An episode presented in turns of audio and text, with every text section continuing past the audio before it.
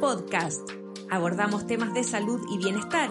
Conversamos con nuestros especialistas de clínica alemana acerca de temas relevantes y contingentes para nuestra comunidad. Estamos contigo para educarte.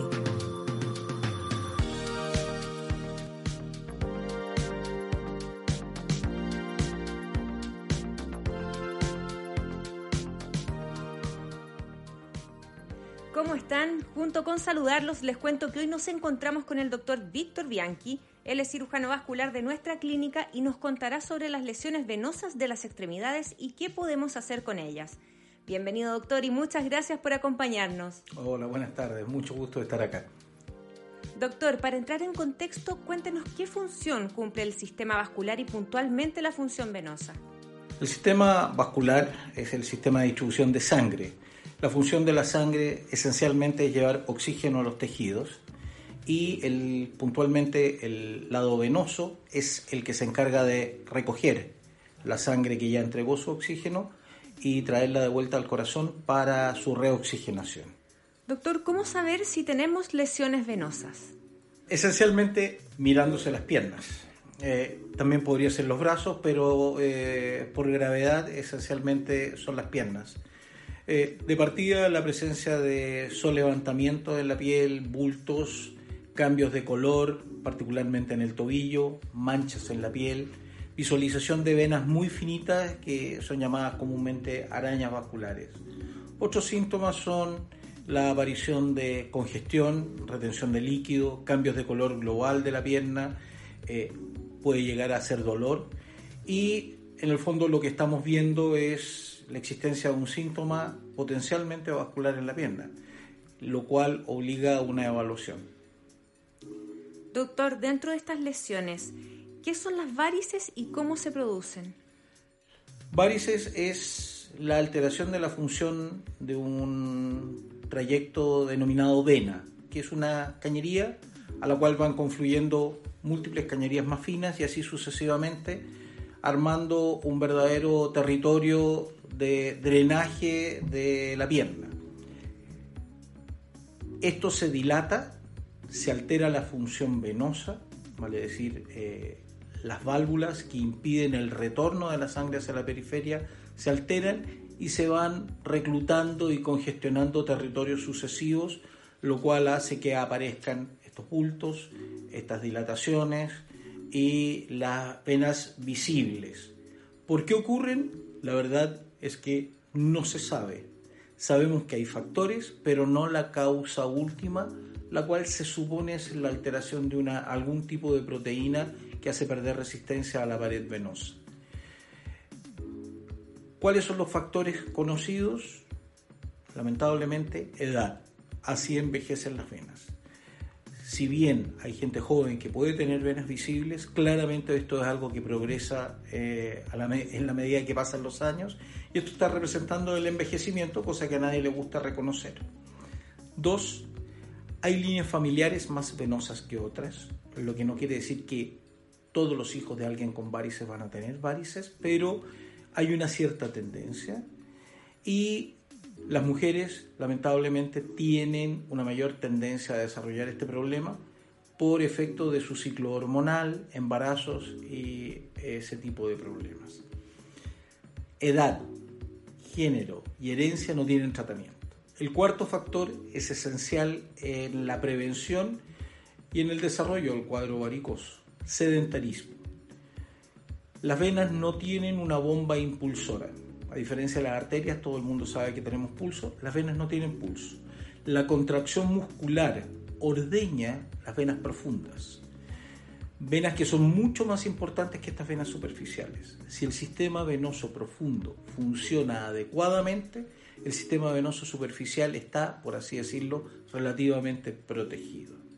Lamentablemente el estilo de vida moderno es detrás de un escritorio sentado parado por largas horas y que uno le corresponde trabajar de pie.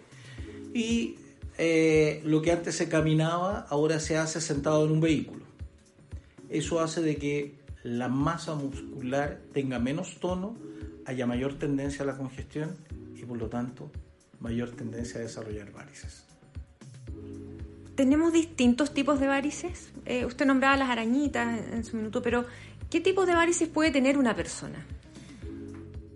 Nuevamente piensen en eh, un sistema equivalente a un río. El río tiene un cauce principal, tiene arroyos que llegan a él, arroyos a los cuales a su vez también llegan arroyos. Cada uno de estos tipos de venas son un tipo de patología. Cuando estamos hablando de las venas denominadas safenas y sus ramas principales, usualmente lo que uno observa es un bulto que se levanta la piel, eso es una varice en lo que entiende un especialista. Las venitas más superficiales que se ven por transparencia, como por ejemplo las venas del dorso de la mano, no son unas venas tronculares. Y estas venas lo que generan es un efecto visual sin estar tan dilatadas. Cada uno de estos niveles de venas tiene un nombre particular técnico.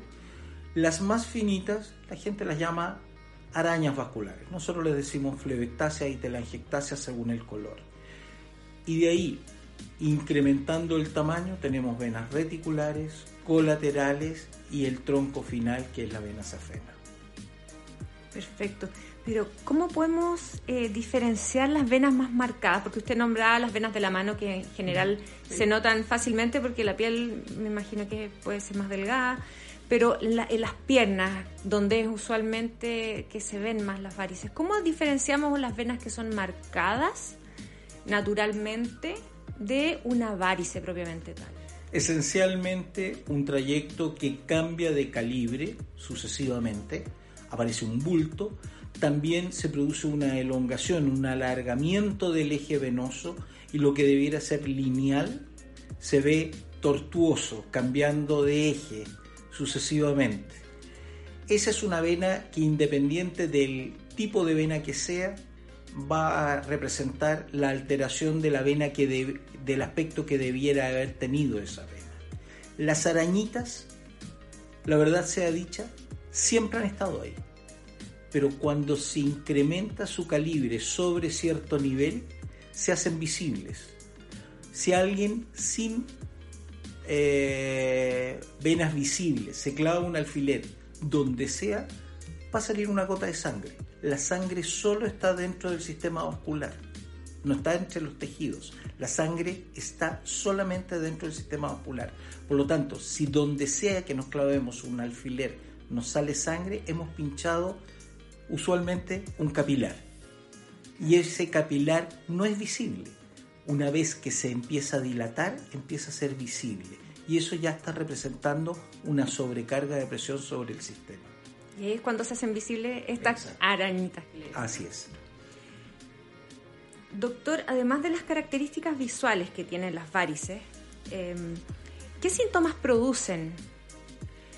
Esencialmente, eh, el sistema venoso que está congestionado genera síntomas como retención de líquido, edema de los tobillos, una sensación de cansancio hacia el final del día que no está en la mañana, puede producirse prurito, picazón por la distensión de la piel, pueden empezar a aparecer manchas de color cafezoso, más allá de simplemente la visualización de las venitas, y eh, pueden aparecer calambres, dolor franco en la pierna siendo esto más frecuente al final del día que en la mañana. Uno como médico cuando interroga al paciente, si el dolor se presenta todavía estando en cama, uno automáticamente busca otras causalidades de dolor, porque al estar horizontales el sistema venoso drena espontáneamente y desaparece la congestión. Mientras que si el dolor se presenta en la tarde, al final del día uno dice probablemente debe haber un factor vascular. Doctor, ¿y cómo se diagnostican y qué recomendaciones se les entrega a quienes tienen varices? El diagnóstico uno es clínico, vale decir examen, interrogatorio, eh, la cronología de las molestias y eh, esencialmente la visualización y palpación de las lesiones. El paciente debe ser examinado de pie, acostado como ya mencioné, todo el sistema se despresuriza, uno palpa y uno puede sentir las venas dilatadas debajo de la piel, aunque no sea visible en un trayecto dado. Usualmente es muslo que las venas principales son un poco más profundos. No es raro que no se vean bultos, pero si uno las toca. El paciente nota venas de la rodilla hacia abajo, por así decirlo, pero también el problema parte ya desde la raíz de muslo. Pero todo eso es el diagnóstico clínico. El diagnóstico moderno necesariamente se hace mediante imágenes, un examen que se llama ecodoppler, un ultrasonido, una ecografía como tantas que se hacen, pero en este caso destinado a evaluar el sistema vascular venoso, en este caso, el cual eh, permite, por así decirlo, un mapa tanto de venas profundas como superficiales, evaluando también su función, vale decir, si las válvulas funcionan bien o si las válvulas están dañadas. Y esta quizás es una pregunta que muchas personas se hacen. ¿Estas lesiones se pueden sanar o revertir o si es que uno ya es propenso a desarrollar varices no hay nada que hacer y siempre vamos a estar expuestos a tenerlas? Si alguien consulta muy precozmente y lo que tiene es realmente mínimo, siendo extremadamente sedentario, uno puede tratar de controlar la situación y revertir en cierta medida la progresión, mejorando el estado físico, tomando una rutina de ejercicio. Sin embargo, una vena que ya se ve no va a desaparecer por hacer ejercicio, por usar venas eh, medias, por ponerse una crema superficial, por tomar una tableta. La alteración anatómica ya ocurrió y ya es irreversible. Podemos controlar la progresión de nuevo a niveles superiores, pero no retrotraer la situación hacia atrás. La excepción es la mujer embarazada. La mujer embarazada le aparecen muchas venitas durante el embarazo, las cuales desaparecen durante las primeras semanas después del parto. Y esto está representando el efecto hormonal de adaptación, porque una mujer embarazada tiene más sangre que no embarazada y en alguna parte hay que poner esa sangre. Claro. ¿Hay forma de em, corregir o eliminar las varices? ¿Intervenciones, tratamientos que podamos seguir? Todo tiene tratamiento. Eh, primero hay que llegar a un diagnóstico de cuál es la causalidad. Si la causalidad es esencialmente eh, anatómica local, uno puede plantear de partida corregir los factores que están incidiendo. El único, vale decir, sedentarismo. Si por razones de trabajo esa persona siempre está de pie, debiera usar eh, medias elásticas para disminuir al máximo la congestión. Pero como mencioné, lo visible no va a desaparecer. ¿Qué podemos ofrecer? Va a depender del tipo de vena que estemos viendo. Si solamente tenemos lo que se denominan arañas vasculares y todo el resto del sistema está normal, existen terapias cosméticas para intentar disminuir y atenuar la lesión. Es difícil plantear un borramiento de un 100%.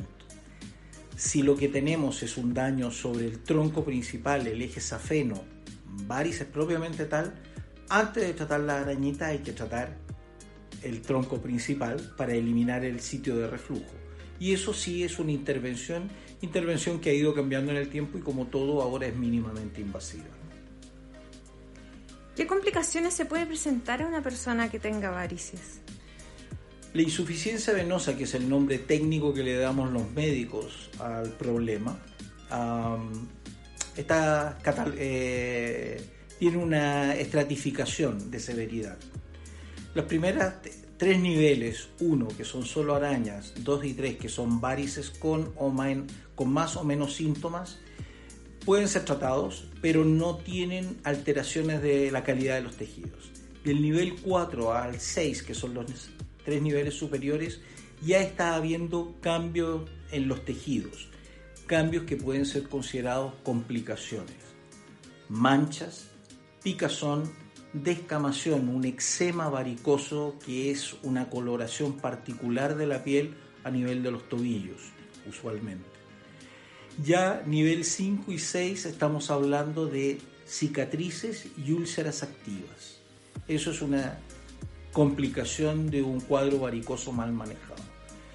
Toda vena puede inflamarse y trombosarse, lo que se llama varicoflebitis y que también es una complicación no hay que considerarla una trombosis venosa profunda, que es una enfermedad que afecta a las venas profundas y no tiene nada que ver con el cuadro varicoso. Pueden estar asociados, pero una varice no presenta un riesgo particular de trombosis venosa profunda, solamente de varicoflebitis, que como dije, sí es una complicación. Doctor, y para terminar entonces, una persona que ve que le están apareciendo pequeñas varices tiene que aumentar su actividad física. Antes de ir al médico, analizar qué es lo que le está pasando. Eh, como le digo a muchos pacientes, piense en qué rutina, en qué momento le molestan las piernas, si lo que le molesta es solamente lo que se ve o tiene un síntoma objetivo que pueda denominar dolor, picazón, etc. Analice su estilo de vida. Vea si haciendo ejercicio eso disminuye tanto en visualización como en molestias. Cambie los estilos de vida sedentarios. Busque una forma de organizarse mentalmente para hacer ejercicio, que es lo más difícil de cambiar. Es muy fácil ir a una farmacia comprarse una media, comprar una tableta, una crema, ir al médico y pedirle una solución, siendo que en esto la solución tiene que nacer esencialmente de uno. Ejercicio, tomar una rutina de ejercicio. Si pese a todo eso tiene dudas, angustias o síntomas que no revierten, sí, tiene que verse con un especialista. Y ojo, cirugía vascular es una especialidad que se salió de la medicina general, cirugía general, y hay que verse con un especialista, porque lamentablemente sí, en Chile no existe ley de especialidades médicas y esto puede ser visto por cualquiera. Ah, haciéndose un estudio adecuado, podremos saber qué es lo que tiene y orientar al paciente. Y repito, arañas vasculares no representan ningún riesgo para el paciente.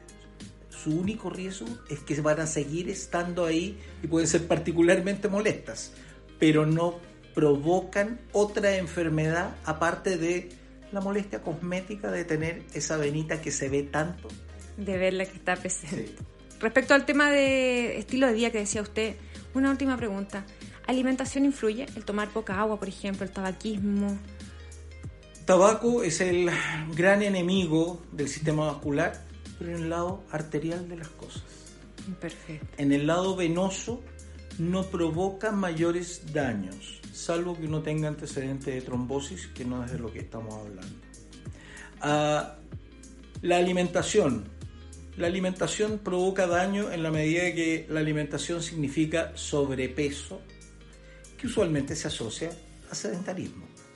Por lo tanto, sí, la alimentación que lleva a un sobrepeso, a obesidad, sí es un factor de varices pero por la obesidad, no porque yo estoy comiendo ají, porque estoy eh, comiendo más carne, menos carne, vegetales, nada de eso. La alimentación tiene que ver con el balance calórico, metabólico que tiene cada paciente, no con las venas propiamente tal. los alimentos cálidos, picantes, provocan una cierta vasodilatación, enrojecimiento de la cara y también vasodilatación periférico. Eso no tiene nada que ver con que se desarrollen varices. Una pregunta frecuente es los baños calientes. Frente a calor, nosotros nos vasodilatamos porque es nuestra forma de termorregular, regular la temperatura central. Al revés sería, entonces, bueno, si calor produce varices, pongámoslo en agua helada. El reflejo es al revés. Una vena alterada, varicosa, no responde ni a calor ni a frío, sigue estando ahí. Muchas gracias, doctor. Quiero agradecerle su tiempo y por explicarnos este tema que afecta a tantas personas. Así es. Nosotros nos despedimos y nos encontramos en un nuevo Alemana Podcast. Síguenos en nuestras redes sociales y visita nuestro sitio web alemana.cl. Nos vemos en otro Alemana Podcast. Clínica Alemana. Si es tu salud, es la alemana.